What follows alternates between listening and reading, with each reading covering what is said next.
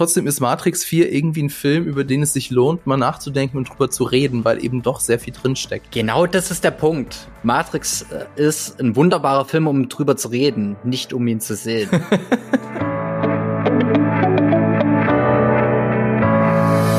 Hallo und herzlich willkommen zu Die Quadrataugen, eurem Film- und Serienpodcast powered by Vodafone. Ja, vor 22 Jahren kam ein Sci-Fi-Film in die Kinos, der einen unfassbaren Hype auslöste und die Filmwelt prägte. Ich spreche nicht von Star Wars Episode 1, der ja im selben Jahr rauskam, sondern natürlich vom ersten Matrix-Film. Diese Geschichte wird in Matrix Resurrections weitererzählt und die Erwartungen oder sagen wir mal lieber Befürchtungen waren groß. Die Matrix-Trilogie war doch auserzählt. Was soll da jetzt noch kommen und warum wird die Geschichte jetzt fortgesetzt? Naja, ob Matrix 4 darauf eine Antwort hat, das besprechen wir jetzt. Wir, das sind diesmal Tim Seifert, Redakteur von Featured und Experte für jegliche Formen von Sci-Fi und Dystopien. Also genau der Richtige. Hallo. Moin Fabian. Moin moin. Und genau, ich bin Fabian Douglas, Host des YouTube-Kanals GigaTV Mac und dieses Podcasts. Und ich wünschte, ich könnte mir Filmwissen einfach so ins Hirn laden, wie damals Neo sein Wissen über Kung Fu. Apropos, was hast denn du als letztes gesehen, lieber Tim? Äh, ich habe gestern Abend mir Der Mandant reingezogen. Ein Film mit Matthew McConaughey. Ja, da musste ich jetzt erstmal kurz äh, googeln, Der Mandant. Was ist das? Ach, es ist ein Film. Hat mir tatsächlich gar nichts gesagt. Ist der empfehlenswert? Also ich fand ihn eigentlich ziemlich gut. Also ich habe ja auch so eine gewisse Schwäche für so Gerichtsfilme, wo dann der Staranwalt, in dem Fall Matthew McConaughey, äh, erstmal etwas zwielicht rüberkommt. Das ist ein Dampfplauderer, der sich gerne auch äh, dafür hergibt, die dunkle Seite zu vertreten und dadurch auch keinen allzu guten Ruf ge genießt, bis er dann einen Fall vorgesetzt bekommt, eine vorgeworfene Vergewaltigung. Äh, der Angeklagte ist Ryan Philippe, falls du dich erinnerst. Ähm, der, der Schauspieler, kennst du nicht? Ach so, nee, äh, ich google mal parallel. und ihm wird eben vorgeworfen, dass er eine junge Frau vergewaltigt und verprügelt hat. Und daraus wird dann auch so ein äh, Kampf zwischen, was ist, was ist die Wahrheit? Ist er schuldig? Ist er nicht schuldig? Er wirkt schon am Anfang relativ zwielicht. Hat mich sehr gepackt. Okay. Auch wenn es auch wenn's ab einem gewissen Zeitpunkt ziemlich vorhersehbar war, aber ist schön gemachter Film und ich habe jetzt in der Zwischenzeit äh, Ryan Philippe gegoogelt. Nee, den kenne ich nicht. Der, der taucht so auf, so eiskalte Engel und ich weiß, was du letzten Sommer getan hast. Ja, äh, zu, also. Zuletzt war er auch in der Serie Shooter, falls. Mh, hm, nee, auch nicht, sorry. Ist der, ist der gut? Kann er was? Äh, er konnte auf jeden Fall mal was. Also mit seinen jüngeren Rollen kann ich absolut nichts anfangen. Gerade so diese ja. Shooter habe ich mal ein bisschen reingeschaut. Das ist äh, so eine hyperpatriotische Militärfetischisten-Serie. Oh, schön. Ja. ja. Also, falls man sich auf ein Scharfschützengewehr einen runterholen will, dann ist das vielleicht die richtige Serie, aber das war's auch. Okay, da kommen wir jetzt noch ein bisschen weit weg vom Thema. Ich wollte nur ganz kurz sagen, was ich geguckt habe. Ich habe Patch Adams mit Robin Williams gestern noch geguckt. Und ähm, ja, den fand ich nicht so gut. Also ich bin ja jemand, der mit Sentimentalitäten eigentlich gut was anfangen kann, den man da auch ganz gut catchen kann mit großen Gefühlen oder so. Und wenn es mir zu viel ist, zu viel an Sentimentalität, zu viel an äh, Kitschigkeit, äh, an viel zu viel Kitschigkeit, genau, zu viel an Kitsch, das muss echt was, das, das äh, heißt dann echt was. Und es war mir wirklich viel zu viel und ich hatte echt nicht viel Spaß mit dem Film. Äh, insofern, dann rede ich doch lieber mit dir über Matrix als über Patch Adams. Aber ja. bevor wir uns in die Matrix hacken, erstmal ein wenig Werbung. Ja, seit über zehn Jahren schlurfen die Untoten in der Serie The Walking Dead über die Bildschirme. In diesem Jahr geht die Mutterserie zwar zu Ende, der Urprotagonist Rick Grimes bekommt aber seinen eigenen Film. Die Kolleginnen und Kollegen von Featured haben in einem Artikel aufgeschrieben, was wir schon über Start und Story wissen. Featured ist Vodafones Magazin für digitale Kultur. Schaut doch mal vorbei, Link dazu in den Show Notes. Dann wieder zurück zu Matrix 4. Ja, da gibt's auch sowas witzigerweise so etwas wie Zombies. Aber bevor wir dazu kommen, wollte ich jetzt erstmal mit dir, Tim, über den allerersten Matrix-Film reden. Der kam ja 1999 in die Kinos. Ich habe es schon ein bisschen angesprochen, hat äh, ja die Filmwelt verändert. Ähm, kannst du dich noch erinnern, wie du den zum ersten Mal oder wo du den zum ersten Mal geguckt hast? Äh, den habe ich tatsächlich zu Hause angeschaut auf DVD damals noch. Mm. Ja, ich überlege gerade auch, ob ich den tatsächlich schon damals im Kino geschaut habe. Also ich habe da auch natürlich die, äh, die DVD im, im Schrank stehen. Und ich erinnere mich, dass ich den einmal in einem Open-Air-Kino geguckt habe, aber ähm, äh, im Kino selber auch nicht. Aber natürlich, ähm, also wahnsinnig toller Film. Also die perfekte Mischung aus ähm, Zeitlupen-Action und Philosophiediskussionen. Ich habe mal kurz gegoogelt. Ja, ich kann das nicht auswendig. Ich war 13, als der rausgekommen ist. Dementsprechend habe ich den wahrscheinlich eher nicht im Kino geguckt, sondern wahrscheinlich auch so wie du auf DVD. Ja, das gleiche ah. bei mir. Ich meine, ich war zarte sieben. okay. Ich bin zwar schon alt, aber so alt dann nun doch nicht. Äh, ja, also vor allem der Film, das, also der erste Film ist halt einfach so gut. Also in, in, in allem. Der ist so rund, die Geschichte ist super, die Action ist super, Kamera super, Soundtrack super, das Pacing, alles toll.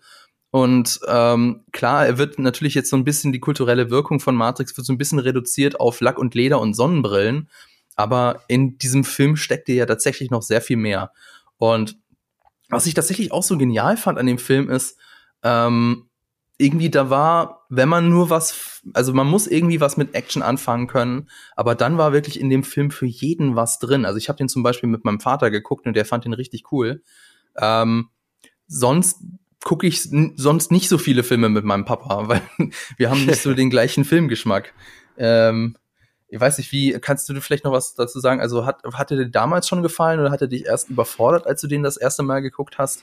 Also ich fand den damals schon fantastisch und ich glaube, dass ich den tatsächlich auch zum ersten Mal mit meinem Vater angeschaut habe, der ihn mir auch so gezeigt hat. Ich meine, der hat mir eigentlich immer so Filme gezeigt, die er für wichtig gehalten hat, dass ich sie jetzt mal gesehen habe. Äh, ich glaube, der erste davon war äh, Apocalypse Now und dann mhm. eben auch Matrix. Und ja, wie du schon sagst, es ist einfach auch äh, fantastisch, wie gut der Film halt auch gealtert ist.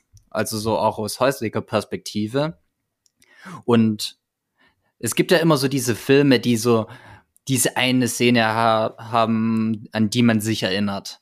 Mhm. Aber wenn man jetzt den Film anguckt, dann sind da so viele Szenen drin, wo man so denkt, wow, an die, äh, an die Szene erinnere mich noch so leibhaftig, äh, das ist äh, noch immer so präsent im Kopf und das ist halt wirklich nicht nur eine Szene, sondern durch den Film, wie du schon sagst, durchweg ist, ist da eine ja. Szene nach der anderen, in die man sofort so, wow, Stimmt, genau, die Szene war so geil. Perfekte Filme gibt's ja eigentlich nicht, aber ich würde sagen, Matrix kommt da schon echt nah dran. Es gibt es gibt vielleicht eine einzige Einstellung, wo ich, wo ich sagen würde, okay, das ist jetzt ein bisschen too much, aber ansonsten ist wirklich alles, also unfassbar gut. Ähm, ich ja, meine, damit, es, ja? es ist ja auch kein Zufall, dass zum Beispiel jemand wie Quentin Tarantino, der ja wirklich viele, viele, viele Filme gesehen hat, ja auch mal in dem Interview gesagt hat, dass Matrix der erste bei Release auf seiner Platz zwei war. Hm. Äh, der, der besten Filme, die er je gesehen hat.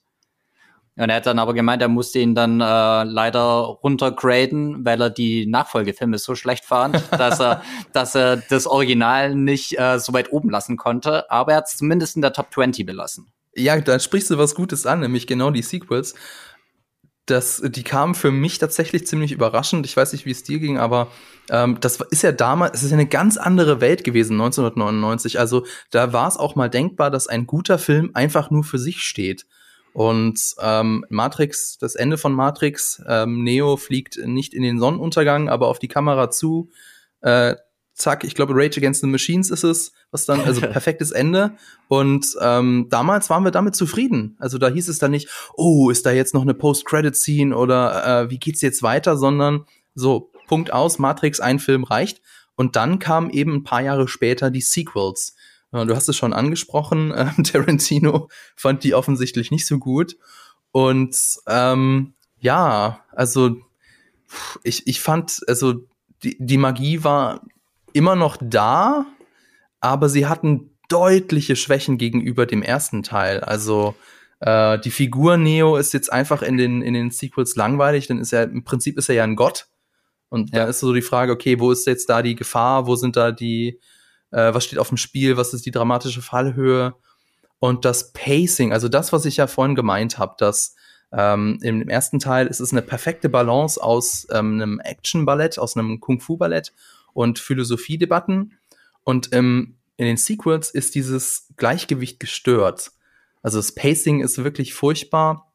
Ich glaube, ich, so wenn ich das so noch, ich habe die zweiten, ich habe die Sequels auch deutlich weniger oft geguckt als den ersten Teil. Also deswegen so ist da jetzt meine Erinnerung nicht ganz so frisch, aber also wenn ich das so richtig noch im Kopf habe, im zweiten Teil Reloaded war für meinen Geschmack zu viel Action und zu wenig Story und im im, im dritten Teil, Revolutions, war es dann wieder umgekehrt. Da war dann wieder zu viel Story und zu wenig Action.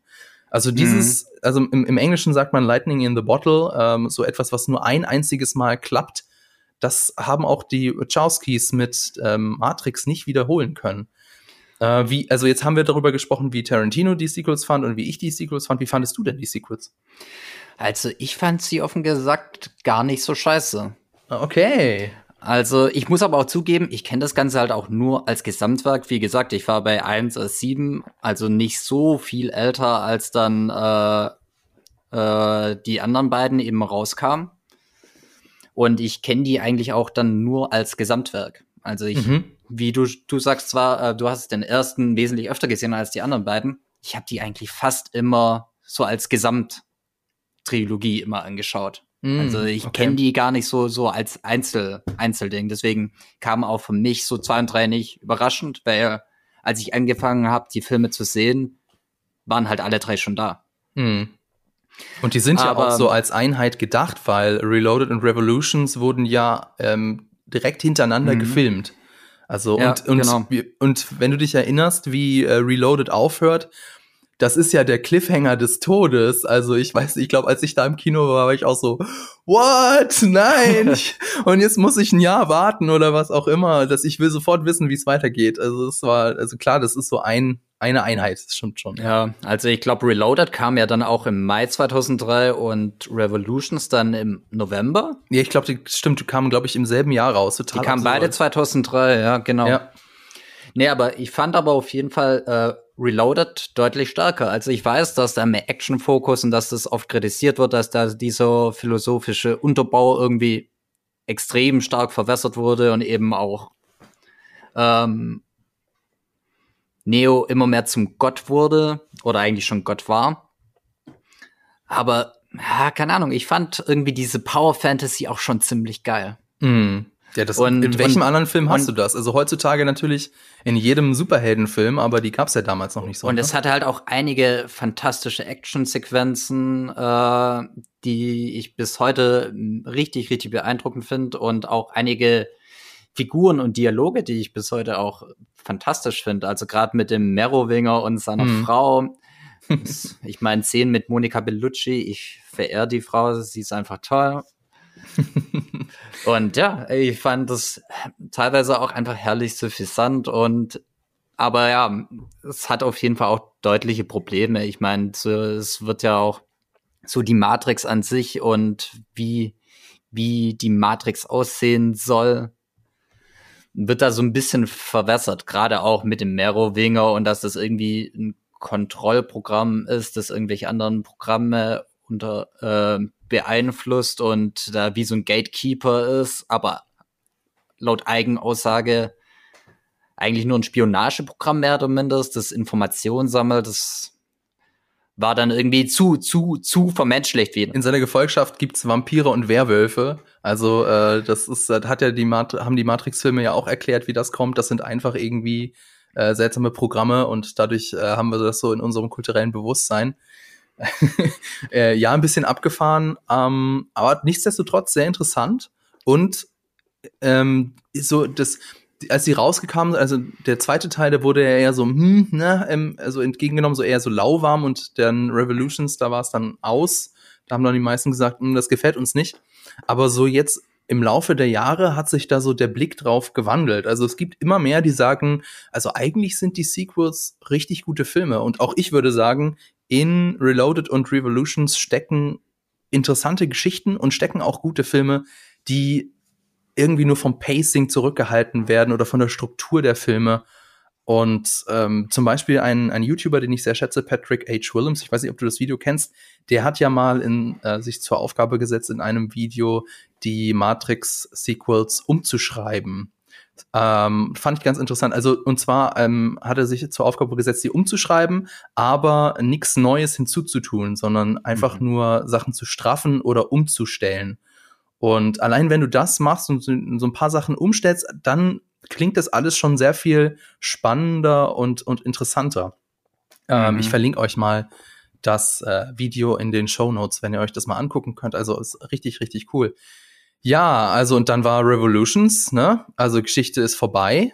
Ähm, äh, Neo ist tot, Trinity ist tot, aber die Menschheit ist gerettet.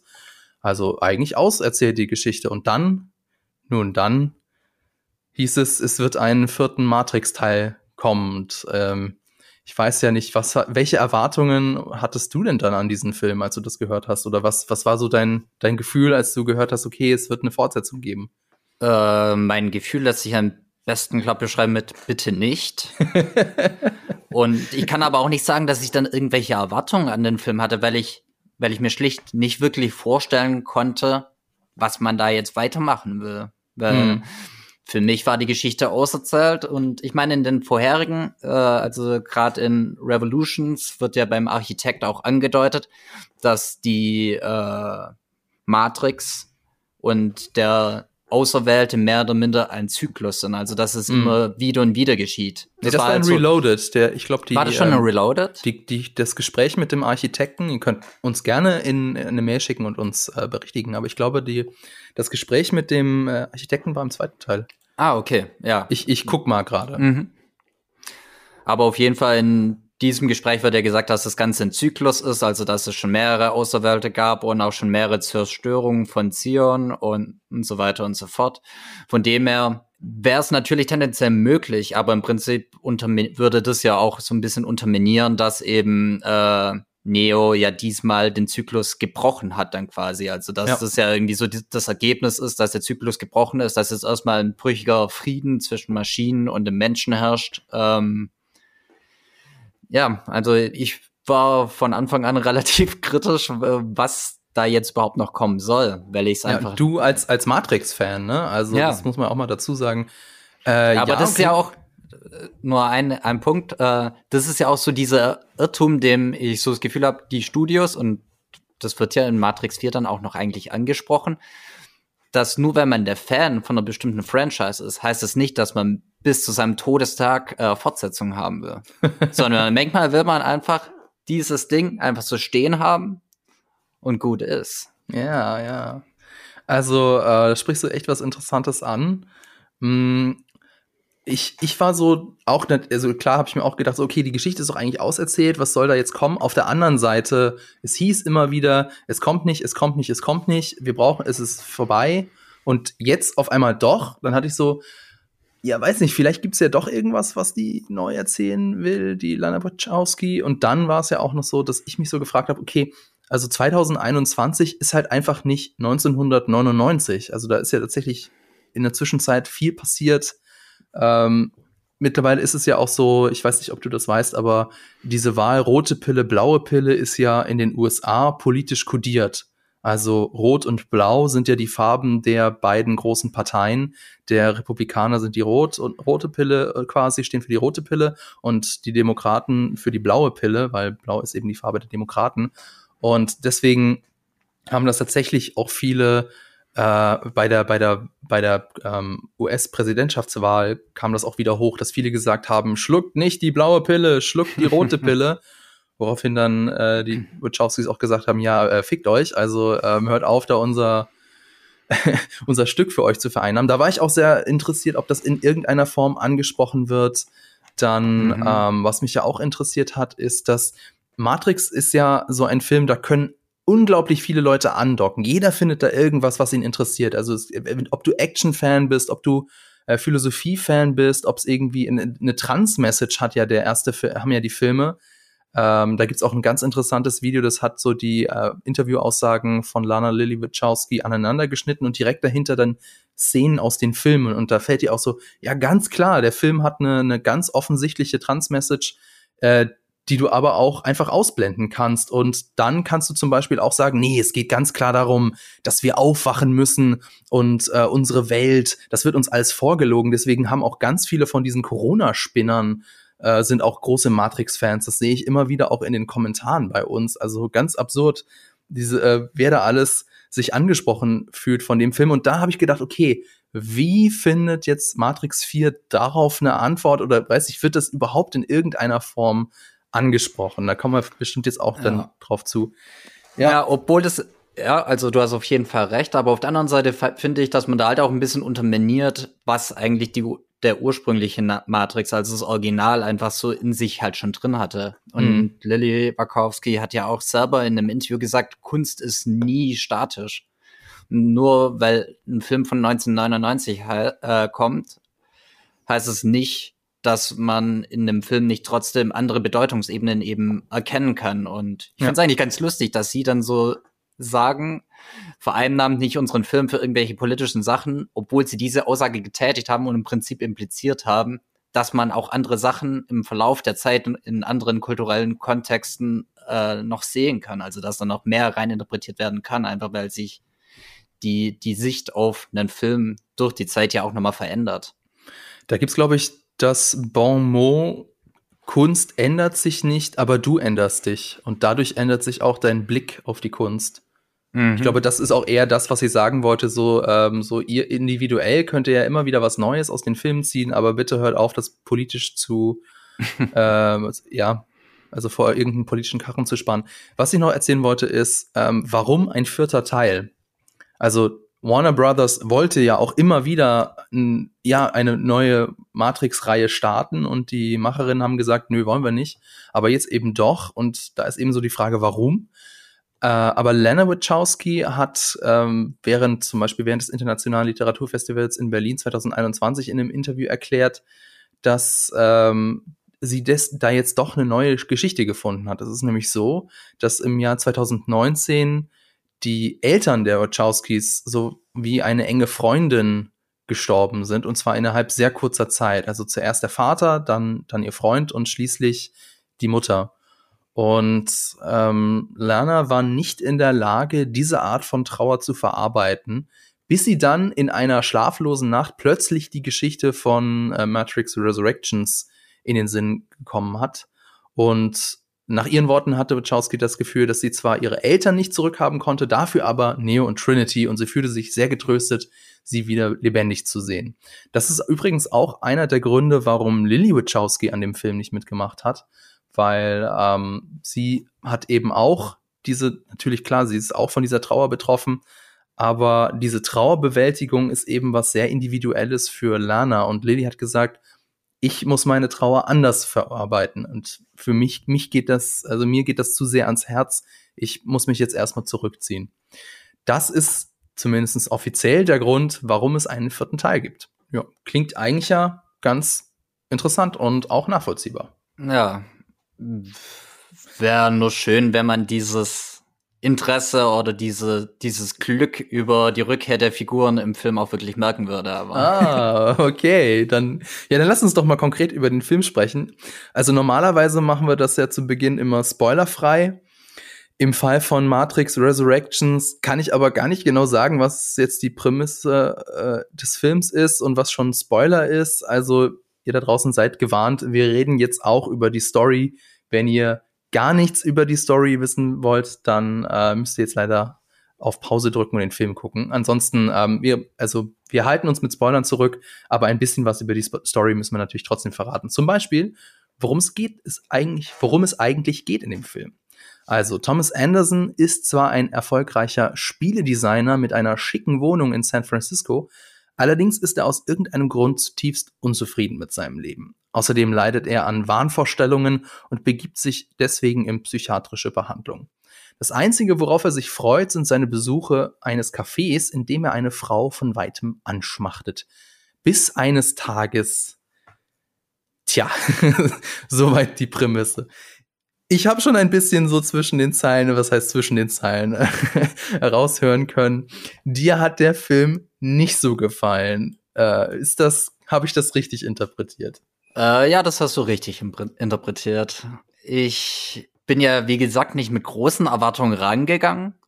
Und am Anfang dachte ich auch, hm, okay, das könnte ja ganz interessant werden. Das ist ja am Anfang auch äh, ja fast schon wie so eine Satire Mhm. Äh, ich würde sagen, eine Sequel-Satire. Es wird sehr viel äh, in Meta-Kommentaren äh, relativ wortwörtlich drüber gesprochen, über die Filme, die Franchise an sich und dass quasi Studios, Warner Bros. wird zum Beispiel angesprochen, dass Studios eben fordern, dass äh, neue Filme, Fortsetzungen gemacht werden, der Sinn, Unsinn des Ganzen. Mit euch oder ohne euch, also mit dem Schöpfer oder ohne. Ne? Ja, genau. Und das fand ich am Anfang eigentlich ganz interessant, aber danach ist der Film halt einfach nur auf dem Platz stehen geblieben, hat einfach da nichts draus gemacht und ist dann irgendwie gleichzeitig in die gleiche äh, Sequel-Hölle eigentlich abgestiegen, die eigentlich äh, am Anfang äh, persifliert wird, äh, was ich hm. äh, etwas obskur fand. Oder wie ging es dir dabei? Ja, das ist ein guter Punkt. Also äh, da habe ich mich auch so gefragt, ähm, also wir können das jetzt in der spoilerfreien Stelle hier noch nicht so ganz thematisieren oder nicht ganz, äh, nicht tiefer gehen. Aber klar, der Film ist im Prinzip zweigeteilt. Äh, es gibt eine, die erste Hälfte, die ist so, die so Meta-Kommentarmäßig und dann die zweite Hälfte, die ist, wie du sagst, so die Sequel-Hölle. Und ich habe mich auch gefragt, wie das zusammenpasst und oder passt es überhaupt zusammen? Oder ähm, ja, hat hier die Regisseurin irgendwie aufgegeben, die Drehbuchautorin. Da können wir vielleicht später im Spoiler-Part noch ein bisschen tiefer eingehen, weil ich bin mir auch noch nicht ganz sicher, aber ich meine, ich habe darauf eine Antwort. Ähm, ich wollte noch mal kurz sagen, was, wie ich denn den Film finde. Ich bin nicht ganz so negativ wie du. Ich glaube, ich würde mich da äh, dem Filmmacher Sean Bu, der übrigens mit, mit, uns auch Star Wars 9 reviewed hat, der, dem würde ich mich anschließen. Der hat nämlich auf Letterbox geschrieben, didn't like it, didn't hate it. Und äh, das sind auch, glaube ich, so meine Gefühle. Denn äh, ich war auch, also wie du sagst, so dem Ganzen so sehr wohlwollend. Also ähm, fand auch den, den, die Herangehensweise richtig interessant. Und ähm, ich finde jetzt nicht, dass da irgendwie ein Teil meiner Kindheit gestorben ist oder was weiß ich, keine Ahnung, dass das nicht mehr Matrix ist oder so. So, so kritisch sehe ich es nicht. Ich finde nur das Gesamtergebnis, das Gesamtpaket nicht sonderlich überzeugend. Mhm. Und was man auch mal sagen muss, es ist ja ein Film, der, in dem geht es ganz stark um Gefühle und um Nostalgie und um, um Sentimentalitäten. Aber es gibt exakt zwei Stellen im Film, an denen ich irgendwas gefühlt habe. Einmal eine Szene, in der sich Neo an seinen alten Freund Morpheus oder Morpheus erinnert und eine Szene am Schluss des Films. Und das ist echt wenig. Also irgendwie ganz gecatcht hat mich der Film dann doch nicht. Aber ähm, also über den Inhalt genauso spoilerfrei zu reden, ist ein bisschen schwierig. Aber worüber wir auf jeden Fall reden können, ist ja der Look des Films, der ja auch sehr viel kritisiert wird und vor allem die Action. Es ist nicht mehr der gleiche Kameramann wie in der äh, ursprünglichen Trilogie. Es ist diesmal John Toll. Ja, der stand auch für Braveheart hinter der Kamera. Der hat aber vor allem an der Sense 8 Serie gearbeitet und genauso wirkt das Ganze auch. Es wirkt eher wie eine Netflix-Serie und weniger wie ein Matrix-Blockbuster-Kinofilm, was mich ja. schon krass enttäuscht hat. Vor allem, wenn dir das mal aufgefallen ist, bei den Dialogen. Also da wird, wird wirklich mit 0815 Schnitt, Gegenschnitt, Inszenierung gearbeitet, was, was echt nicht gut ist. Also ganz, also ganz hat halt, hat so einen ganz seltsamen Hochglanzlook auch, hatte ich irgendwie so den Eindruck. Und ähm, wie du schon sagst, so dieser Schnitt-Gegenschnitt, wenn du da mal jetzt auch gerade an die äh, Szenen auf der Nebukadnezar in Matrix 1 oder so denkst, wo du ja hin und wieder echt so fast das Gefühl hast, dass du äh, so über die Schulter immer von einer Person dann quasi schaust und das war immer sehr dynamisch eigentlich und man mhm. hat sich da auch ein bisschen im, im Raum bewegt gefühlt. Und das fehlt halt komplett, mal abgesehen davon, dass eben dieser legendäre Matrix-Grünstich ist einfach nicht da. Das sieht einfach nicht aus wie ein Matrix-Film und das wird ja noch umso deutlicher, weil ständig Matrix-Szenen also aus den alten Filmen, in den Film reingeschnitten werden, wo du dann halt wirklich eins zu eins siehst, dass dieser Filter fehlt. Das aber ja das, ja, aber, ähm, also zum einen muss ich dazu sagen, ich habe gelesen, dass der Grünstich auch nicht im ersten Film in der Kinofassung drin war, sondern nur für die Heimkino-Version dazu, äh, also hinzugefügt wurde. Mhm. Und zweitens, ja, es hat nicht mehr diesen Matrix-Look, aber es ist auch eine, ähm, es hat auch einen inhaltlichen Grund. Und den finde ich überzeugend. Insofern, okay, es sieht anders aus, aber es, es wird begründet, warum er anders, warum es anders aussieht. Und deswegen, klar, ist es irgendwie, weiß nicht, ist es schade? Ist es, nee, ich will, ich will einfach nur sagen, es ist halt anders. Und das ist alles. Ja, also ich würde ja. würd das gar nicht so bewerten, dass das jetzt irgendwie schlechter oder besser ist. Es ist halt einfach anders, als wir das von einem Matrix-Film gewohnt sind. Ja. Ich meine, ich muss sagen, dass es mir im ersten Moment auch nicht so sauer aufgestoßen hat. Aber ich habe dann halt doch ein bisschen drüber nachgedacht und irgendwie, je länger der Film halt geht, und wie gesagt, er geht ja dann immer mehr so auch in die Richtung, wo dann immer mehr so Elemente aufgegriffen werden, dass es sich mehr wie altes Matrix anfühlen muss, bloß in meiner Meinung nach schlechter. Äh, und dann fällt es dann immer mehr auf, dass halt solche Elemente fehlen. Ich finde weniger, ich finde weniger, dass mich der Look stört oder der, der fehlende Grünstich, sondern die Action an sich ist deutlich schlechter. Definitiv. Also krass schlechter. Das also, liegt jetzt, ja. Ich würde wirklich das Wort erschreckend dafür benutzen. Ich fand es erschreckend schlecht. Es war schlecht choreografi äh, choreografiert. Es war schlecht äh, inszeniert. Ja. Und auch die Kamera ist halt. Das Krasse war ja auch immer bei den alten Matrix, dass du halt auch wirklich, das war perfekt choreografiert. Du hattest auch relativ viel Blick auf die Action. Also du hast immer genau gesehen, was passiert und wie gekämpft mhm. wird, zum Beispiel.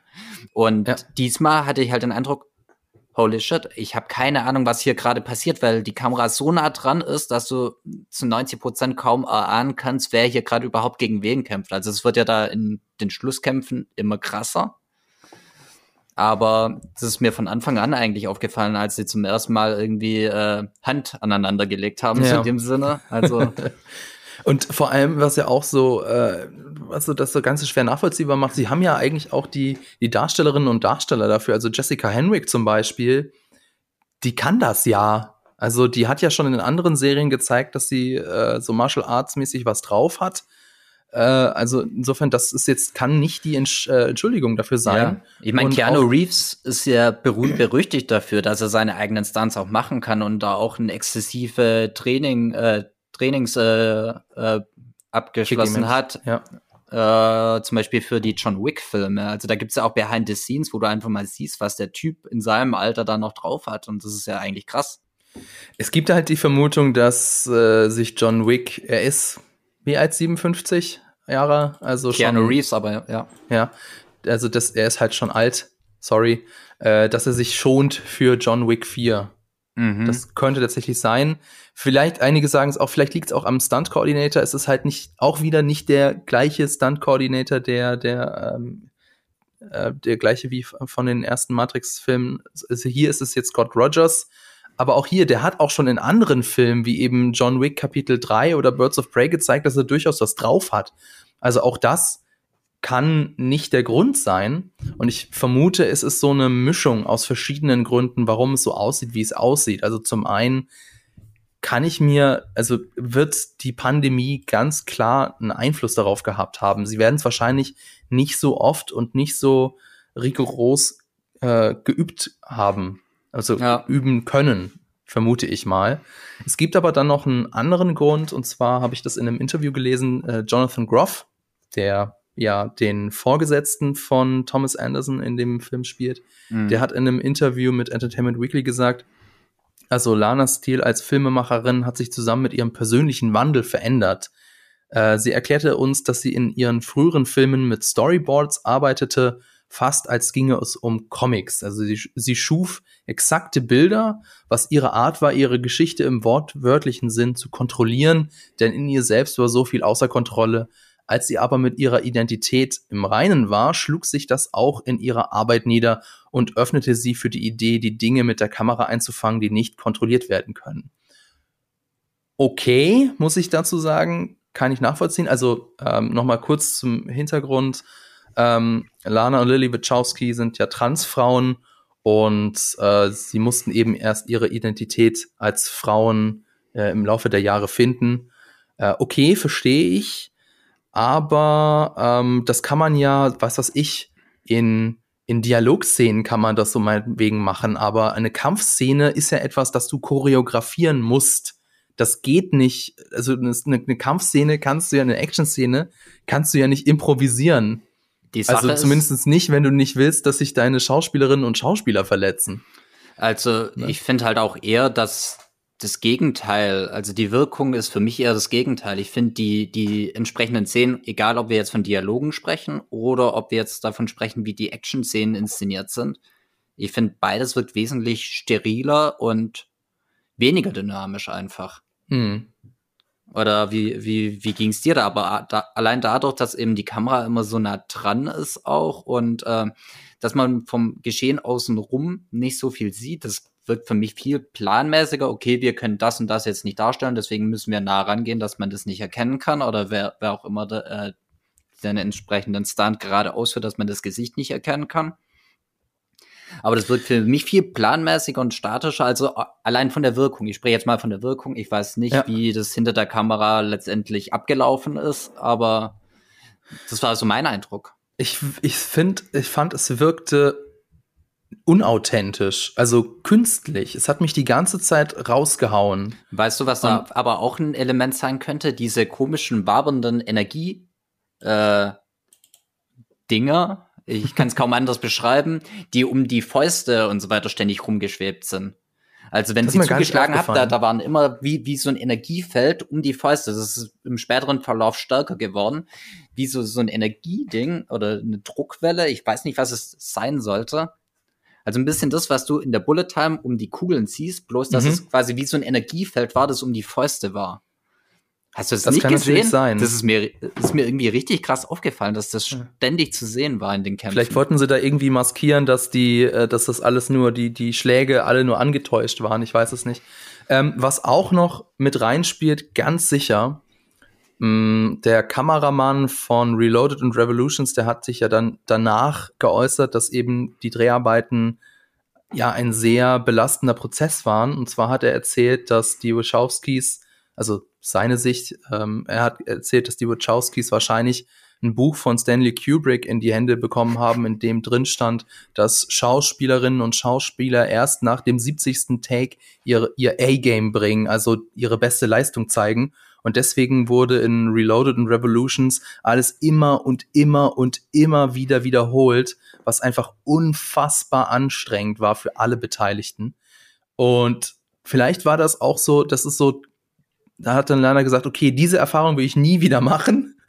Und jetzt mache ich quasi genau das Gegenteil. Also, okay, erster Take, passt, nehmen wir. Aber ich meine, okay, ich kann verstehen, wo sie daherkommt, aber so kann es ja auch nicht sein. Also ein bisschen schinden muss man ja. sich ja schon, wenn man einen Film macht, ne? Und, und wie gesagt, ähm, es hängt ja, man erkennt ja nichts von der Choreografie, äh, von der Choreografie so richtig. Also ich meine, mhm. die Kamera ist so nah dran, dass du gar nicht siehst, was die Leute 90 Prozent von der Zeit wirklich tun. Das ich mein, auch, das auch. Ich meine, wäre ja was anderes, wenn wir jetzt so sagen würden, okay, die Kamera ist weiter weg, ich sehe, wie die gegeneinander kämpfen und irgendwie wirkt das nicht ganz rund. Aber das ist, finde ja. ich, nicht der Fall in dem Film, weil, weil du zu 90 Prozent, wie gesagt, nicht sehen kannst, was sie genau tun. Ja, also jetzt reden wir schon sehr lange über die Action und über die schlechte Action in dem Film. Also klar, es ist, es ist ja auch eine Action-Filmreihe, insofern ist das nur legitim, aber äh, das ist es ja, das ist ja nicht alles, was die Matrix-Filme ausmacht. Und es ist auch meiner Meinung nach nicht alles schlecht oder nicht alles schlechter in dem Film. Zum Beispiel hat der Film deutlich mehr Witz als die, als die ersten Teile, mehr Gefühl und auch mehr Menschlichkeit. Und ich würde mich sogar versteigen zu der Aussage, dass es in Matrix 4, kein Spoiler, eine Szene gibt, die ist so ähnlich wie die Szene aus Matrix Reloaded mit dem Architekten. Und die ist diesmal besser, finde ich. Also nicht alles ist schlechter. Gibt es denn irgendwas, was auch dir gefallen hat, wo du sagst, also jetzt von dem Meta-Ansatz in der ersten Hälfte mal abgesehen, wo du sagst, ja, das ist, das ist cool, das finde ich, das, das macht mir Spaß oder so?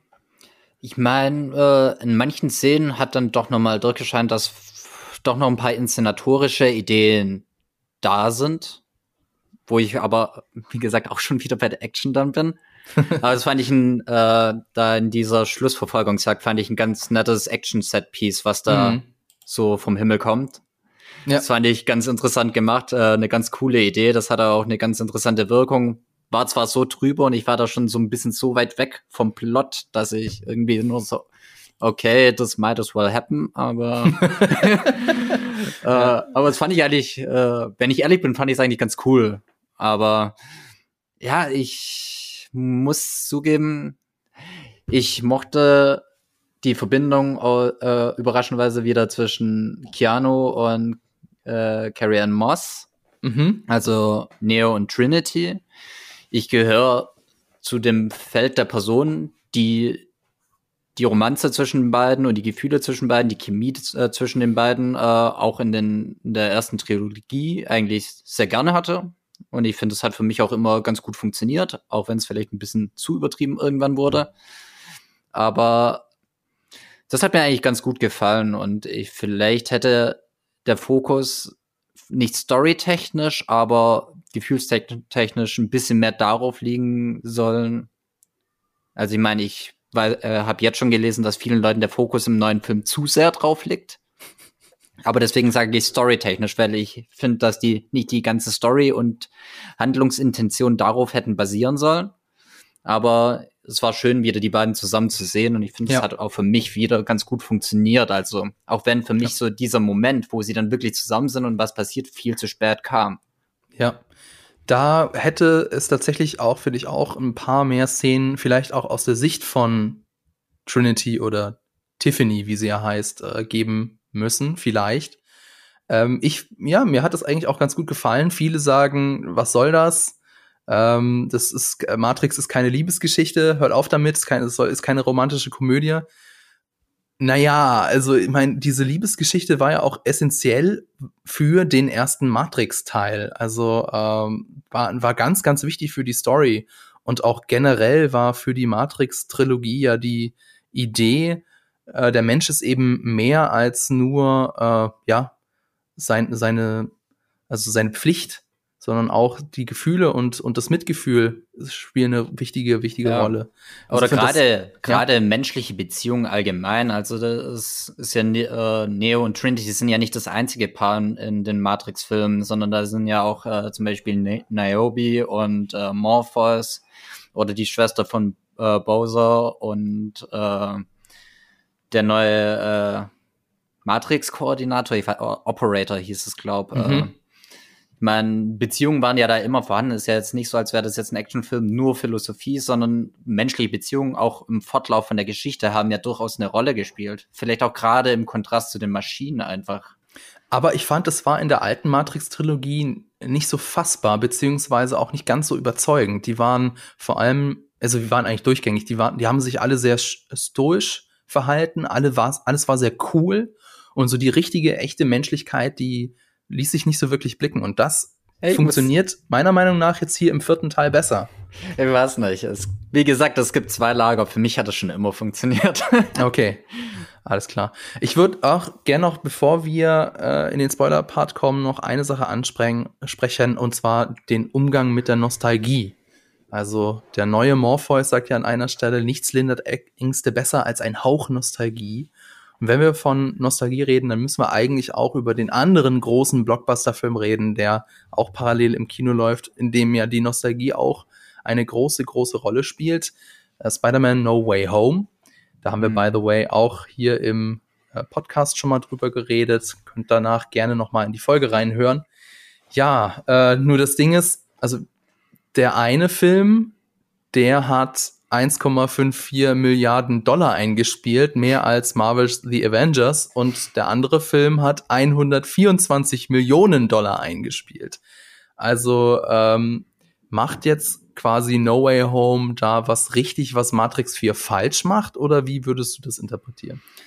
Mm, ich denke schon. Also auf der einen Seite könnte man Matrix 4 bescheinigen, dass es ein durchaus mutiger Film ist weil er sich äh, seiner Sequel-Haftigkeit und dem modernen Hype quasi um Sequel nach Sequel nach Sequel sehr bewusst ist, das thematisiert und auch persifliert, wie wir ja schon äh, besprochen haben. Aber auf der anderen Seite ist es halt, finde ich, kein wirklich guter Film, der so ein bisschen äh, Message over Quality, so ein bisschen, mhm. also der so sehr auf seine eigene Botschaft fokussiert ist, dass halt der Film letztendlich nicht mehr so ganz funktioniert, meiner Meinung nach.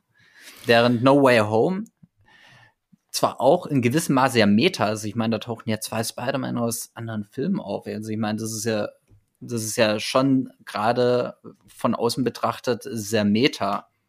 Aber letztendlich bricht er aus dieser Rolle eben nicht aus, also dass er, dass er eben Film und die Handlung hat und liefert einfach einen guten Film ab, ohne ständig drauf rumzureiten, dass er ist, was er ist. Und also No Way Home weiß eben ganz genau, was die Zuschauerinnen und Zuschauer wollen und liefert auch genau das, was die Zuschauerinnen und Zuschauer wollen. Wir haben das auch im Podcast angesprochen, dass die beiden Figuren, also ähm, Andrew Garfield und Tobey Maguire, beide Spider-Mans, ihre Figuren hatten kein Arc, die hatten kein befriedigendes Ende und jeder von ihnen hat so seine Szenen in No Way Home, wo ihre Geschichte quasi nochmal irgendwie ein Ende findet oder zumindestens wo, wo jede Figur nochmal wirklich so äh, sich beweisen kann und äh, ja, also auf Englisch sagt man to shine, also wie sagt man das auf Deutsch? ich weiß es nicht, also wo beide glänzen. Figuren, ja, wo beide Figuren irgendwie nochmal glänzen können. Ja. Und Matrix 4 macht genau das Gegenteil, weiß ich nicht, aber es macht halt irgendwas äh, bewusst was anderes. Das wird mhm. ja im ersten, in der ersten Hälfte des Films auch ganz klar angesprochen, so, was wollen wir eigentlich, wir, die Fans eigentlich von einem Matrix-Film und die ganzen Buzzwords, die da ja durch die Gegend fliegen, ist ja furchtbar. Und äh, hier ist es eben anders. Die äh, Regisseurin sagt oder die Drehbuchautorin sagt, ich weiß schon ganz genau, was ihr wollt, aber ich mache mein Ding. Ja. Und insofern, also Matrix 4 ist, würde ich sagen, der mutigere Film, der ein größeres Risiko eingeht. Aber, und das, allein deswegen ist es eigentlich wenig überraschend, dass er nicht so gut an der Kinokasse abschneidet. Aber wie du schon sagst, er ist auch irgendwie nicht, also, weiß nicht, No Way Home ist einfach der rundere Film. Ist ja. einfach der, der Was befriedigendere Film, der. Nicht nur befriedigender. Du musst mal überlegen, äh, du könntest Matrix 4 nicht anschauen, ohne die Trilogie vorzusehen, weil du nur Bahnhof verstehen würdest. Du hättest keine Ahnung, was das alles soll. Während du No Way Home, finde ich, klar, das erweitert dein Spektrum, aber im Prinzip könntest du No Way Home auch einfach so anschauen. Es wäre auch immer ein super Film, der für sich alleine auch äh, super funktioniert. Mhm. Ja, jetzt ist jetzt natürlich dann die, die Lehre, die die Studiobosse daraus ziehen werden, ist ganz klar. Mehr Nostalgie, mehr das, was äh, schon da war, mehr die Erwartungen erfüllen. Aber das kann auch schiefgehen. Ich meine, nehmen wir Star Wars. Ein Freund von ja. mir, der ist aus äh, Matrix 4. Ich saß mit ihm zusammen im Kino bei Matrix 4 und der ist, glaube ich, bei drei Viertel rausgelaufen und hat laut vor sich hingeschimpft. Das ist ja schlimmer als, äh, als Star Wars.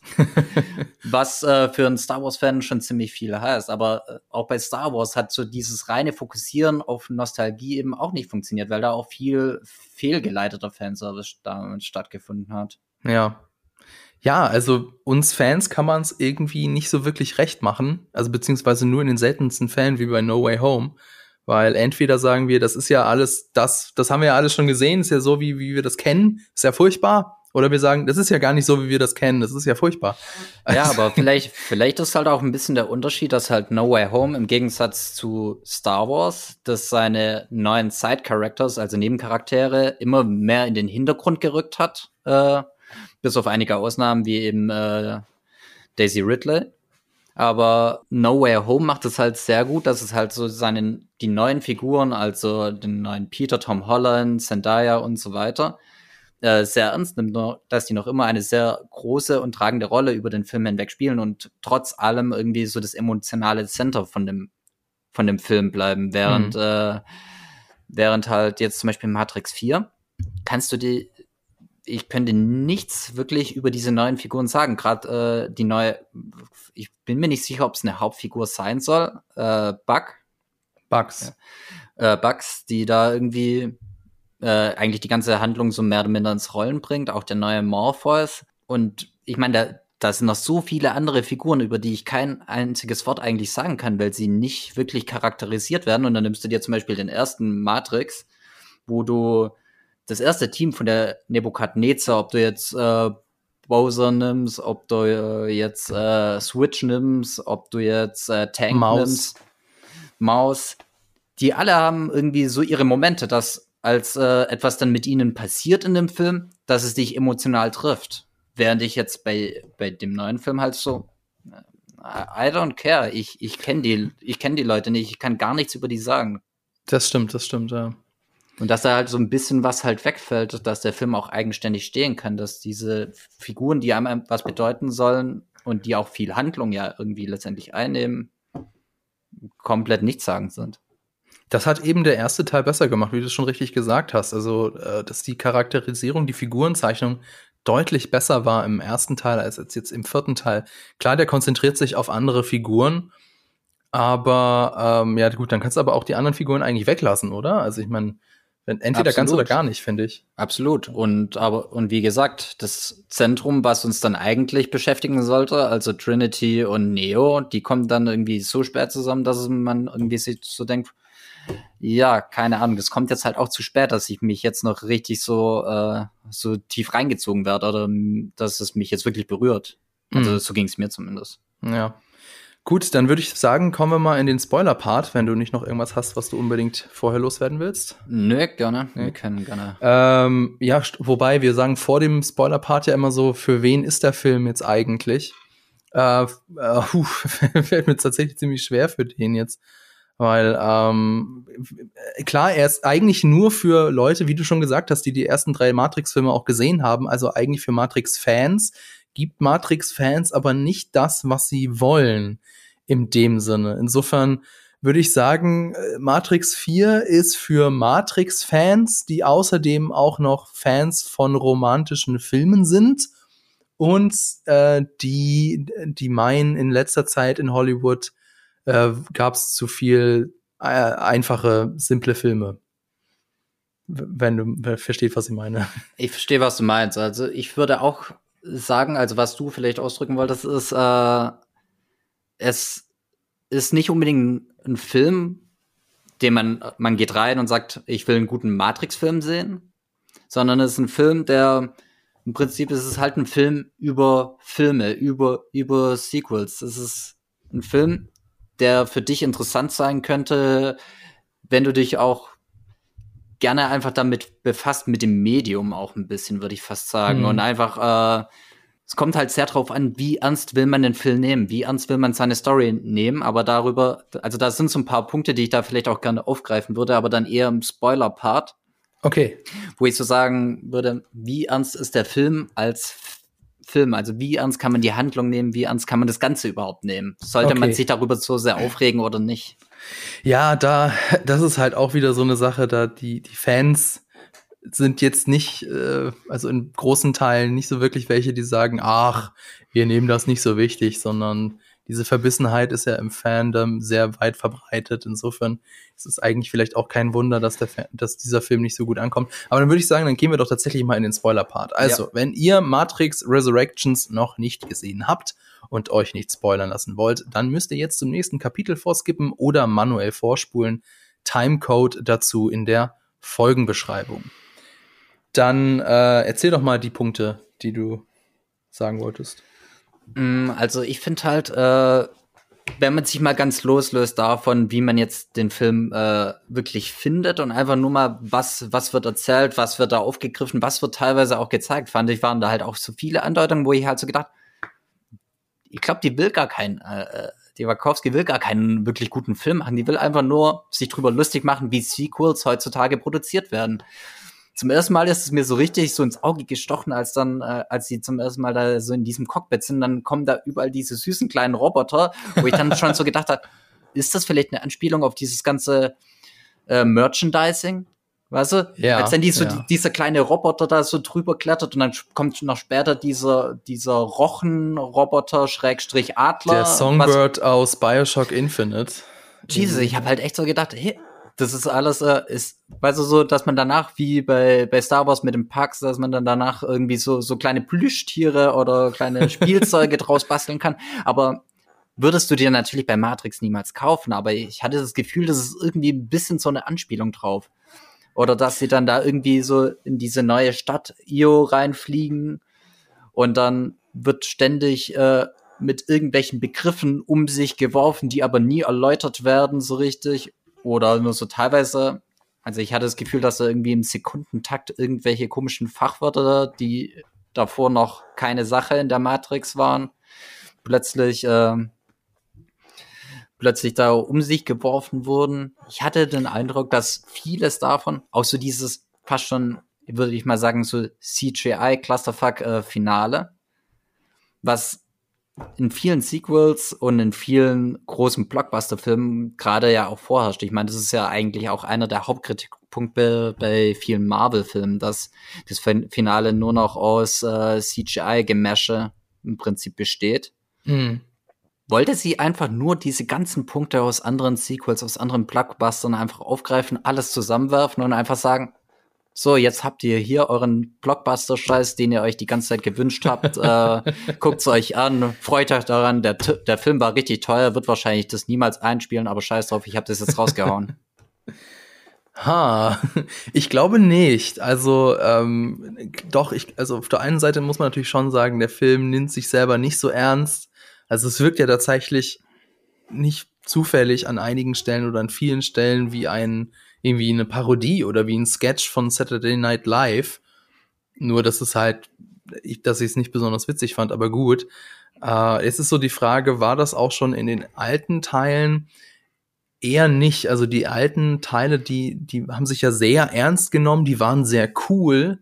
Matrix 4 ist nicht cool. Also gar nicht. Also nee. Also das Einzige, was mir jetzt einfällt in äh, Matrix Reloaded ist, wo Neo da gegen diese ganzen ähm, Smith-Klone kämpft und dann gibt es tatsächlich, als er einen Agenten da in den, in der, also einen der ehemaligen Agenten in den Haufen schmeißt, so ein, ein Bowling-Sound, so wenn so die Pins umfallen. Oh, stimmt, ja. ey. Ja. Weiß ich noch aber, immer nicht, wie das das ein Endcut reingeschafft hat, aber fantastisch. das fanden die halt witzig. Ist okay, ist ihr, ihr Humor. Gut, ähm, aber, aber das ist halt eher die absolute Ausnahme. Also mir fällt auch sonst nicht so wirklich viel auf, dass, oder so wirklich viel ein, dass eben die, die Trilogie da irgendwie so, so augenzwinkert war oder sich naja, nicht ganz so ernst genommen hat. Eher, kommt, eher das kommt, Gegenteil. Kommt drauf an, wie lustig du den äh, französischen Akzent vom Merowinger findest. ich, auch, da weiß ich nicht. Ich glaube, dass ich, ich habe das so als, als sehr ernst, also ja klar, ist ernst gemeint, ne? Aber ja. auf der anderen Seite kannst du auch sagen, wie, wie lustig findest du es? Also, ich muss mich schon ein bisschen mit diesem fake-französischen Akzent. Das ist ja schlimmer als die, diese italienische Akzent bei House of Gucci. also, ja, deswegen ist so der Matrix 4 halt vielleicht auch deswegen bei vielen nicht so gut angekommen, weil er sich halt wirklich nicht ernst nimmt, weil er wirklich auch mit den Erwartungen spielt. Zum Beispiel das erste richtige Aufeinandertreffen von Morpheus und Neo in Matrix 4, ja in, in einem Klo. also, das ist, ich bin mir sicher, das ist ganz bewusst gemacht. Es ist, es ist hm. super albern und uncool und das absolute Gegenteil von dem Aufeinandertreffen im ersten Teil. Und das ist bewusst gemacht. Es soll bewusst albern wirken, glaube, glaube ich. Ja, äh, ist ja auch allgemein die Figur von Morpheus im Neuen. Also ich meine, er ist ja sehr viel lustiger, sehr viel aufgetreter und es ist eigentlich ein sehr krasser Kontrast zu seinem Auftreten, wie er spricht und so. Äh, Im Gegensatz zum würdevollen, vom Respekt einflößen, vom ja auch äh, Autorität ausstrahlenden Morpheus mhm. aus den alten Filmen. Und jetzt ist er da und steht auf dem Klo in einem orangenen Anzug und sieht aus wie so ein 70s-Zuhälter oder so. Ja, ja, also ich meine, ist davon mal abgesehen, dass der Morpheus auch eine sehr verschenkte Figur in dem Film ist, weil ich meine, es ist, wenn ich es richtig verstanden habe, ich habe das nochmal nachgelesen, ist es eine Verbindung oder ein, ein Zusammenfügen von Smith und Morpheus, so wie Neo sie, sich an sie erinnert. Aber so wirklich, also der ist ja auch eigentlich nur ein, ein Rädchen im Plotgetriebe, die dafür sorgt, dass eben der Film so ausgeht, wie er ausgehen soll. Und wirklich ein großes Interesse an der Figur hat der Film ja auch gar nicht. Ja, ich, also ich habe auch offen gesagt, seine Einführung fand ich auch irgendwie halt sehr seltsam. Also, dass er ja quasi äh, aus diesem Test-Modul-Umgebung äh, an äh, Thomas Andersons äh, Computer, der irgendwie so Testruns irgendwie an oder eigene äh, Demos quasi laufen mhm. lässt im Loop an seinem eigenen Rechner in seinem Büro. Und daraus befreien die ihn doch, oder? Habe ich das richtig verstanden? Ja, das ist ein, ein sogenanntes Modal, also ein Teil, äh, ein, ein Teil innerhalb dieses Programms, in dem simuliert wird, wie sich neue, wie sich eine neue KI verhalten kann oder in dem Programme ja. simuliert werden, um sie irgendwie weiterzuentwickeln. Nämlich irgendwie wird es halt auch nie wieder aufgegriffen. Und ich dachte halt am Anfang, dass es vielleicht noch mal irgendwie behandelt wird oder dass irgendwie vielleicht sogar aufgelöst wird, dass Neo selbst diese neue Matrix irgendwie äh, kreiert hat. Hm. Aber letztendlich ist dieses ganze Ding und auch damit für mich die Figur von diesem neuen Morphos ist halt komplett ins Leere gelaufen, weil so die Bedeutung von ihm und dass er eben aus diesem von Neo geschaffenen, aus äh, von Neo geschaffenen Software quasi heraus entstanden ist, dass das gar nicht wichtig war. Und ich dachte irgendwie, hä? Das sollte doch wichtig sein. Irgendwie ist das doch schon ziemlich krass, dass er im Prinzip Leben geschaffen hat. Ja, tatsächlich. Das Oder? wird nicht wirklich thematisiert. Das ist, also, das wäre ja eigentlich die Singularität, also das, worauf wir schon die ganze Zeit warten in der echten Welt, wann ist es mal wirklich so weit, dass du eine, eine KI wirklich schaffst, die wirklich eine KI ist, also wirklich eine künstliche Intelligenz, die wirklich denkt. Das gibt es ja noch gar nicht. Und es wird es wahrscheinlich auch äh, lange, für lange Zeit nicht geben. Und hier, ja, schafft das, also Thomas Anderson mal so eben nebenher. So vor allem auch für so unbemerkt von allen anderen. Und es ist auch sehr unzeremoniell und keiner findet das irgendwie besonders. Ja, vor allem, weil es halt auch in diese, diese Welt, in dieser Matrix, also in dieser simulierten Welt, passt es ja gar nicht rein. Nee, das ist ja im Prinzip unser heutiges, unsere heutige Welt. Er ist Spieledesigner ja. und kreiert nebenher eine KI, die zu denken fähig ist und die aus dieser Welt auch herauskommen kann und letztendlich zum Mensch wird, mehr oder minder. Und äh, das ist komplett egal. Das interessiert niemand. Das fand ich halt schon krass. Ja, weil eben der Fokus auf was ganz anderem liegt, nämlich auf der Beziehung zwischen Neo und Trinity. Da kommen wir jetzt vielleicht noch mal kurz zurück, auch zum Ende. Also am Ende wird ja ähm, Trinity Eieiei, befreit. Äh, also Sati, die kennt man aus der alten Trilogie, die äh, kehrt zurück. Das ist ein befreites Computerprogramm. Dann gibt's so ein bisschen sowas wie, wie Oceans 11, nur in, äh, also mit zehnfachem Te Techno-Bubble dazu. Was sie da so wirklich machen, habe ich auch echt nicht ganz verstanden. Nur, worum es dann letztlich geht, das ist klar. Also Trinity, äh, beziehungsweise Neo macht dann das äh, Angebot an den Analysten, du lässt Trinity gehen, wenn sie selber freiwillig bereit ist zu gehen. Und natürlich hält sich der Analytiker nicht an die Abmachung, damit wir dann eben am Ende unseren großen CGI-Fight kriegen können. Ähm, und dann ist so eben die Frage, also erstmal darum, was ich noch dazu sagen wollte, was, was eben auch dazu führt, dass ich den Film nicht ganz so gut finde. Ähm, das Ende ist auch dramaturgisch nicht so ganz rund. Also es war mir nicht so ganz klar, was steht denn jetzt eigentlich auf dem Spiel? Ich musste mir das erst nachher nochmal durchlesen und dann, dann ähm, wurde auch so mehr klar, worum es eigentlich geht. Und auch was auch nicht ganz klar war, was sind denn jetzt eigentlich die Regeln in der Matrix? Denn das war im ersten Teil war das ganz klar. Wenn du in der Matrix drin bist und du stirbst in der Matrix, bist du auch im echten Leben tot. Und um aus der Matrix rauszukommen, brauchst du ein Festnetztelefon. Mhm. Das haben sie ja jetzt in diesem Teil geändert. Wahrscheinlich auch deswegen, weil sich eben keiner mehr irgendwie vorstellen kann, dass man in der echten Welt ein Festnetztelefon benutzt. Aber dadurch ist natürlich auch so die dramatische, die dramatische Fallhöhe eben weg, weil wie, also kannst du mir das beantworten, wie kommen die denn jetzt aus der Matrix raus? Habe ich auch nicht so ganz verstanden, weil ich glaube, es hat irgendwas mit Spiegeln zu tun. Es, sie, ne? sie, springen irgendwie in Spiegel rein, aber in manchen Szenen klettern sie einfach durch die Spiegel und sind dann quasi in einem anderen Teil von der Matrix im nächsten mhm. Moment springen sie durch den Spiegel und sind dann angeblich sofort wieder zurück in der realen Welt. Also irgendwie wird nicht so ganz klar gemacht, wie das überhaupt funktioniert. Und deswegen und was ist mich das was mich halt so gewundert hat, ist, wenn du jetzt etwas wie einen Spiegel nimmst. Also ich habe verstanden, okay, vielleicht ist ein Handy zu leicht äh, greifbar, dann könnte man ja jederzeit quasi wieder zurück aus der Matrix, weißt du, so das moderne Äquivalent, mhm. wäre viel zu schnell. Aber wieso ist ein Spiegel besser? Es gibt so viele spiegelnde Oberflächen. Oder das wird ja auch nicht so ganz klar gemacht. Funktionieren spiegelnde Oberflächen auch oder muss es ein Spiegel sein? Also es funktioniert und auch nicht jeder Spiegel funktioniert. Also ja. der der Operator muss da auch irgendwie einen richtigen Spiegel finden, auf den er irgendwie Zugriff hat.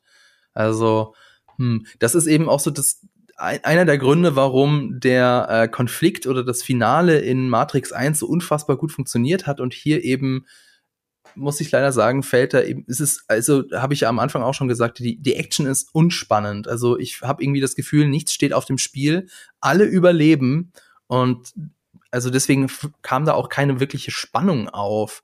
Ich habe halt nur ganz kurz was gefühlt, als sich Trinity und Neo das erste Mal berühren, glaube ich. Also nachdem sie gesagt hat, ja, sie verlässt die Matrix und es gibt ja diese Energiewelle. Das war schon irgendwie irgendwie cool, weil das ist ja den beiden ja auch ein bisschen äh, vergönnt gewesen in den alten Teilen. Eben erst ist Trinity gestorben und dann hat sich äh, Neo geopfert und hier fliegen sie jetzt beide in den Sonnenuntergang. Äh, bisschen kitschig, ja, okay, ja, meinetwegen, aber. Ich glaube, es hätte für mich mehr Wirkung entwickelt, hätte es die Energiewelle nicht gegeben. Ich glaube, weniger ist manchmal halt mehr und hätten sich einfach nur ihre, ihre Hände berührt. Und weißt du, so diese Geste, wir berühren uns wieder und so weiter. Das, ja, das aber das, das ist ja auch, für, Hätte, glaube für mich mehr ausgemacht. Obwohl mir auch, ist dir so ganz klar geworden, warum plötzlich jetzt Neo und Trinity irgendwie so eine unendliche Liebe haben, dass nur mit den beiden zusammen irgendwie die Matrix funktionieren kann und die Energieversorgung gesichert werden kann? Das ist, ich, ich habe, also es wurde versucht zu, erkl zu erklären in einem Film, aber mir ist es ums Verrecken nicht klar geworden, was, was sollte das bitte? Ja, das, also das ist so die Sache, ist es, funktioniert das nur wegen, ähm, also die Energie, das ist ja die Matrix, die neue Matrix ist ja auch irgendwie 90 Prozent energieeffizienter als die alte. Also ist das nur äh, Neo und Trinity zu verdanken? Ich glaube nicht.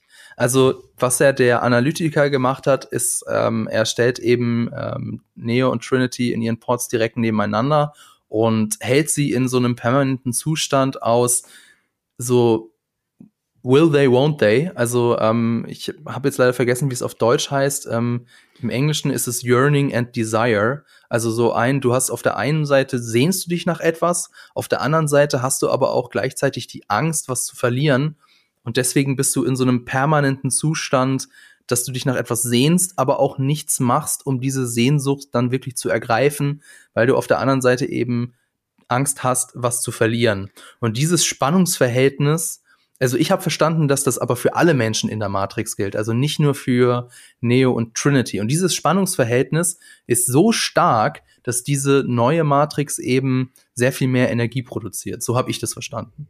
Mm, aber ich glaube, das war jetzt schon fokussiert auf die beiden. Ich glaube, der Analyst sagt doch auch in einer Szene, dass ihnen irgendwann klar geworden ist, dass sie die beiden dazu brauchen.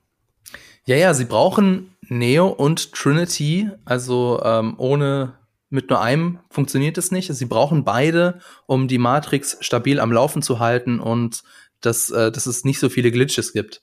Ja, aber das warum die beiden? Das macht also ist mir nicht so ganz klar geworden. Oder warum jetzt ihre Liebe oder ihre Sehnsucht äh, zueinander irgendwie das Ganze stabil halten soll oder warum die beiden überhaupt in der Weise. Ich meine, das wurde ja für die vorherige Matrix äh, äh, keine Ahnung, ich fand es ein bisschen Hanebüchen. Es ist halt, ja, es ist halt so ein bisschen so die, die äh, Verherrlichung der romantischen Liebe. Also ein, ein Pärchen verschmilzt und wird zu einem. So Yin und Yang, du vervollständigst mich, du bist mein Seelenpartner, meine Seelenpartnerin. Also so ein bisschen war das. Ähm, ja, könnte man auch kritisieren, denn die romantische Idee, die ja, die sorgt ja auch für sehr viel Kritik, denn äh, so ist es ja im echten Leben dann nun doch nicht. Aber ja gut, hier halt haben wir jetzt ein, ein sehr romantisches äh, Ende. Da wollte ich dich nochmal fragen, ähm, gibt es eigentlich irgendwas, was du in dem, also du hast es ja eben schon einen Aspekt angesprochen, gibt es noch andere Aspekte der Story, die du nicht verstanden hast? Weil ich musste tatsächlich auch bei einigen Sachen noch mal kurz nachlesen, wie das jetzt eigentlich gemeint war, beziehungsweise wie das funktionieren soll. Äh, ich glaube, das fängt bei mir halt schon so vom Grundaufbau an, weil mir normalerweise hast du ja zumindest so vor Augen, was so dieses eine große Ziel im Film ist oder irgendwas soll damit erreicht werden. Und mhm. das war mir den gesamten Film über nicht so ganz klar, was das in Matrix 4 sein sollte. Ja. Also klar, sie wollen irgendwie Neo, äh, erst Neo äh, rausholen und dann wollen sie Trinity rausholen aus Gründen und setzen dafür den Frieden mit den einzigen Maschinenvolk, die gerade mit ihnen im Frieden sind, äh, aufs Spiel. Aber ich, mir ist bis zum Schluss nicht ganz klar geworden, warum setzen sie das aufs Spiel? Warum ist es jetzt so wichtig für alle anderen auch, dass Trinity zurückkommt? Außer dass sie, und das wird ja dann zum Schluss irgendwie angedeutet, dass sie jetzt mehr oder minder so die neue Adam und Eve, also Adam und Eva für, äh, für diese neue Matrix sind. Aber wie, wieso?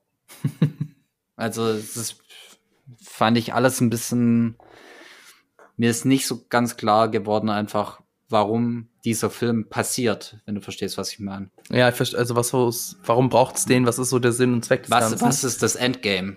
Ja, also ich meine, es ist ja jetzt im Prinzip so, am Ende von Matrix 4 haben wir quasi wieder den Status quo aus dem ersten Teil. Äh, aber diesmal ist es halt so, dass Trinity auch, beziehungsweise ist es, ist es der Status quo aus dem ersten oder ist es der Status quo aus dem dritten? Bin mir jetzt selber nicht ganz sicher. Ich glaube eher so, ich glaube eher der dritte Teil, ne? Was man. Also, also äh, dass sie jetzt halt Frieden mit einer Partei haben. Partei haben. Das fand ich ja auch so verrückt, dass eigentlich offenbar gibt es einen Krieg zwischen den Maschinen, aber dass diese anderen Maschinen gar nicht so richtig auftauchen, außer halt so verschiedene Sentinels, die hin und wieder mal angreifen. Aber dass dieser Krieg zwischen den Maschinen und dass im Prinzip die Menschen mit dem einen Maschinenvolk mehr oder minder in Frieden oder sogar verbündet sind, aber es spielt irgendwie gar nicht so eine richtige Rolle in dem Film, was für mich halt auch ein bisschen so ein grundsätzliches Problem des Worldbuildings irgendwie so war dann, dass ich irgendwie, dass man irgendwie trotz allem, bis auf so einige hingeworfene Sätze, gar kein Bild so genau hatte, was ist denn jetzt überhaupt der Status quo? Du hast so eine mhm. grobe Vorstellung davon, aber du ja. so richtig auch nicht. Nee, und so richtig ergibt das auch alles keinen Sinn, was äh, Trinity und Neo dann am Ende auch machen wollen. Denn ähm, letztlich wird es dann ja doch wieder zu einem Krieg führen, wenn sie immer mehr Menschen aus der Matrix rausnehmen, weil das die, die Maschinen sind ja auf die Menschen angewiesen. Also alles zieht wohl, also es wird wohl oder übel wieder auf einen Krieg hinauslaufen. Ja. Und ja, da sehe ich jetzt die Menschheit nicht so wirklich gerüstet. Also das, das neue Zion IO äh, versteckt sich ja nur hinter einer Felswand. Ja, und sind ja mittlerweile auch eher, ich sag mal, friedlicher. Sie ja. haben zumindest nicht mehr so eine krasse Ma Waffenmanufaktur wie jetzt äh, in Revolutions. Und auch Niobe scheint jetzt ja mehr an dem Status quo interessiert zu sein, äh, anstatt den Krieg nochmal eskalieren zu lassen. Und sie ja. sagt ja auch selber, dass sie erstmal die Zukunft der Menschheit und die Sicherheit der Menschheit und das Überleben sichern will, anstatt jetzt äh, noch mehr Leute rauszuholen. Ja. Kann ich aber auch irgendwie wieder verstehen, denn das alte Zion, das war, also erstmal was ist das neue Zion, das neue IO ist ja sehr viel hübscher und in der Welt würde ich auch lieber leben als in Zion. Also wenn du mich vor die Wahl stellst, entweder so jetzt hier in meinem Haus oder halt irgendwie unter der Erde ohne Sonne in Zion. Mhm. Weiß ich nicht, da würde mir die Wahl ziemlich schwer fallen. Also ähm, insofern kann ich das schon gut verstehen, dass da, und das wird ja auch ich glaube, es wird ja auch im, im Film thematisiert, dass die alte Wahl war ja auch eigentlich eine Fake-Wahl, denn letztlich bist du dazu wieder verdammt, irgendwie in einer Mil Militärdiktatur aufzuwachsen im Kampf gegen die Maschinen. Das ist ja auch kein gutes Ende. Das ja, ist, aber ne? jetzt klingst du verdächtig nach Cypher uh. Unwissenheit ist ein Segen. Gut, äh, ich wollte eigentlich noch, ursprünglich wollte ich dich dann noch fragen, ist Matrix 4 ein guter Film? Ich glaube, das haben wir beantwortet. Irgendwie mhm. nicht. Er ist krass unrund, er hat dramaturgische Schwächen, er hat Schwächen in der Figurenzeichnung. Aber eine Sache wollte ich noch sagen, und zwar, ähm, viele haben ja geschrieben, oder ich habe oft auch in den Kommentaren gelesen, ja, Matrix 4 ist einfach nur ein weiterer Cash Grab. Das würde ich sagen, nein, das ist es nicht. Es ist genau. gerade kein Cash Grab. Es ist die Geschichte, die Lana Wachowski erzählen wollte. Und es ist nicht die Geschichte, die Warner Brothers wollte, denn äh, Warner Brothers ist ja in den Jahren immer wieder und wieder auf die Wachowskis zugekommen. Und erst diese, für diese Geschichte hat Lana gesagt, ja, die will ich erzählen. Und ja. ähm, du hast ja auch schon gesagt, so, so ist das so wirklich, funktioniert das so wirklich? Also die erste Hälfte Meta, die zweite Hälfte Sequel aus der Sequel-Hölle. Und ähm, weiß nicht, ich finde trotzdem, ich, ich glaube, es ist, es ist die, die zweite Hälfte widerspricht nicht der ersten Hälfte. Es ist die Geschichte, die Lana erzählen wollte. Es ist eine andere Geschichte. Und ähm, es ist vielleicht nicht, Matrix 4 ist nicht der Film, den wir gewollt haben, aber es ist der Film, den zumindestens die Schöpferin gewollt hat. Mhm. Und das kann man jetzt gut finden und schlecht finden, aber ich, also ich muss, ich kann es zumindest respektieren wenn du verstehst, was ich meine. Ja, also das habe ich ja auch schon selber gesagt, äh, dass ich schon denke, dass Matrix 4 in gewissem Maße ein mutiger Film ist, weil es ja. eben ziemlich genau das Gegenteil macht von dem, was sich wahrscheinlich die meisten Menschen und vor allem Fans von dem Film erhofft haben. Und ähm, er begibt sich auf so eine Meta-Ebene, dass er als Film selbst nicht mehr ganz so gut funktioniert. Aber im Prinzip ist es halt auch, äh, könnte man auch sagen, es ist irgendwie ein krasser Stinkefinger in Richtung vom ganzen Studiosystem. Ob das jetzt den Film besser macht, ob es die Erfahrung besser macht, ob sich das Ganze dafür gelohnt hat, ist eine andere Frage. Ja. Aber ein bisschen Kudos muss man halt schon sagen. Auf jeden Fall. Und mich wundert es noch immer, dass die Senderchefs den Film so, wie er jetzt vorliegt, einfach durchgewunken haben. also ich meine, es gibt, ja. es gibt ja große Filme, nehmen wir Königreich der Himmel, der vor Release noch fast 40 Minuten runtergekürzt wurde, weil den zu viel Story drin war. Und das ist und von Ridley Scott, also es ist ja auch ja. nicht irgendwie ein, ein Regieanfänger oder ein ja. Regisseuranfänger, ne? Also und dann guckst du dir diesen fucking Film an und der ist meiner Meinung nach schon äh, ziemliche Mess, aber den haben sie durchgewunken und ich verstehe es eigentlich nicht. Ich vermute, dass sich hier Lana Wachowski auch wieder so vers verschiedene Sachen in den Vertrag hat schreiben lassen. Also das war ja beim ersten Matrix war es ja auch so, dass da hatten die Wachowskis die absolute Freiheit mhm. und auch äh, das letzter Cut-Privileg, also das Privileg des, des, des letzten Schnittes, ja. also des, des letzten Wortes im Schnitt.